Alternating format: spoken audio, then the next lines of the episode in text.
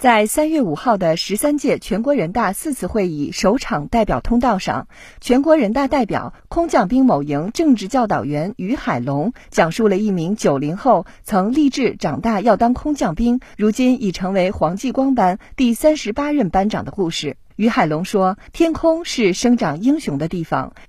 现在我们刚多了，气更多，骨头更硬。天空是生长英雄的地方，搏击蓝天心向党。”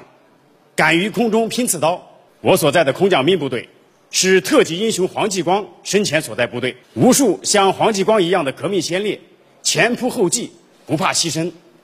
用鲜血和生命践行对党和人民的铮铮誓言。忠于祖国，英勇顽强，勇挑重担，敢于牺牲，是黄继光英雄精神的集中体现，也是我们党和军队红色基因的传承。激励着一代代官兵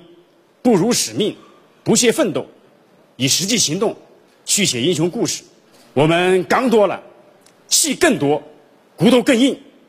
敢打必胜的战斗精神更强，信心底气啊也更足。